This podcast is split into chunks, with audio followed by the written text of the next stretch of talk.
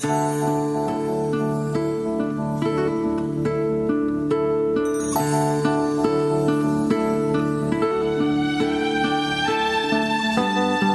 a tomarnos un tiempo de reflexión ahora, que son las 8.30 de la mañana de este lunes.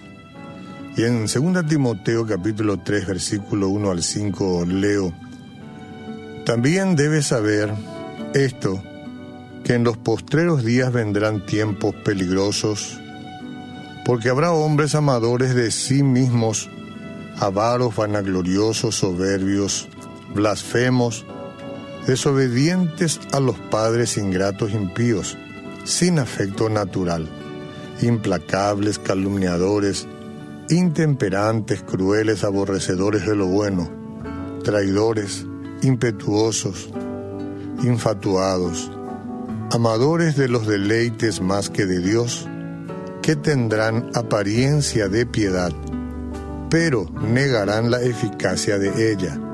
A estos evítenlo. ¿Qué está pasando en el mundo? Hay una canción aquí en la radio que la canta Rafi Colón y que dice qué pasa con nuestro mundo. Es una pregunta suya, pero el intérprete encuentra la respuesta a su pregunta. Así también en esta reflexión, cuando decimos, ¿qué está pasando en este mundo? Es probable que usted haya escuchado ya una y otra vez a la gente preguntarse lo mismo. ¿Qué está pasando en este mundo? Y como cristianos a veces es difícil saber cómo vivir en un mundo que parece estar yendo cuesta abajo éticamente. Como dijo el Señor Jesús a sus discípulos, no son del mundo como tampoco yo soy del mundo. Está en Juan capítulo 17 y versículo 16 lo que él dijo. Entonces podemos sacar una conclusión. Concluir que nuestras vidas deben ser diferentes a la de los incrédulos. Y lo son. Y lo son, yo creo que sí.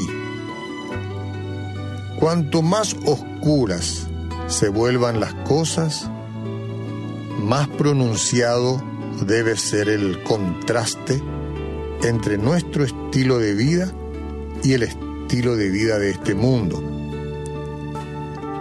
Y una de las diferencias más evidentes debe ser la manera en que amamos. La Biblia dice en 2 Timoteo capítulo 3, ahí el apóstol Pablo advierte que en los últimos días, es decir, antes del regreso del Señor, que para muchos de nosotros es inminente, pero antes del regreso del Señor, la humanidad sería amante de sí misma, del dinero y del placer, más que de Dios, más que del prójimo.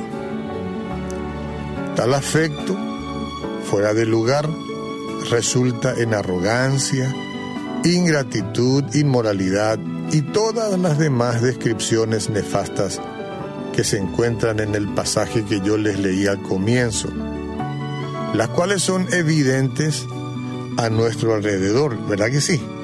Bueno, incluso la tecnología que hace la vida más fácil nos está separando las conversaciones cara a cara y las llamadas telefónicas están siendo reemplazadas cada vez más por correos electrónicos, mensajes de WhatsApp, de texto.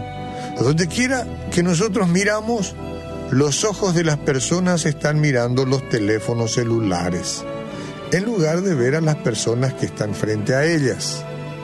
Hay que hacer una mea culpa y hay que abrir los ojos espirituales para entender que de esta manera nos estamos separando.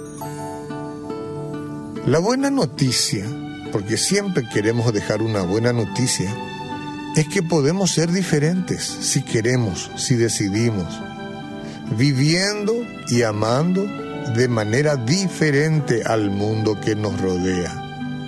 como nos dice el Señor en su, palabra, la manera de luchar contra la falta de amor a nuestro alrededor es amando a Dios y amando a nuestro prójimo. Señor Jesús, inúndanos de tu amor, tú eres amor. Regálanos esta parte tan importante para que todos nosotros podamos considerar que el amor es lo más importante en esta vida y es lo que más rápido se está enfriando en el mundo. Venimos en el nombre de Jesús a tomar una profunda reflexión al respecto de estas cosas y entender que debemos valorar a las personas y no tanto las posesiones. En el nombre de Jesús. Amén.